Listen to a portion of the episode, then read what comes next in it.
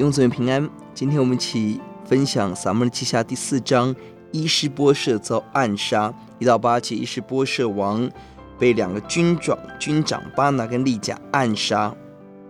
而九到十二节是大卫杀两个军长，下葬伊施波设。承接前一章，伊施波设大将军押尼尔被暗杀，众人惊惶。上一章我们看到押尼尔跟约押是城不在城的位置，不听君王的。这一章变本加厉，伊施波设两个军长巴拿跟利甲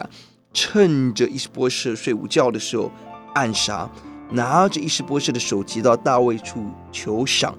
自以为帮大卫报仇可以谋得一官半职。但大卫一直用神的标准，不用自己的好恶来决定赏罚。这个恶人将无辜的人杀在床上，罪恶极大，立即处死，如同咱们接下第一章报信的亚玛力人一般。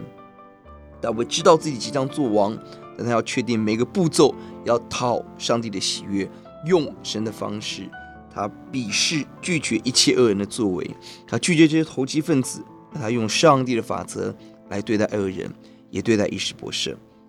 第九节，本章的要节，大卫对比路人临门的儿子利甲和他兄弟巴拿说：“我指着救我性命脱离一切苦难、永生的耶和华起誓。”当与他竞争的伊施波设被杀，眼看他作王在即，大卫没有从自己的眼光角度来解读这事，啊第一个反应从上帝的高度眼光来看这事，啊称呼大卫是。救我性命永生的神，大卫清楚地看到自己的性命可以存活到如今，不是这些人的功劳，不是自己的智慧，而是上帝的拯救。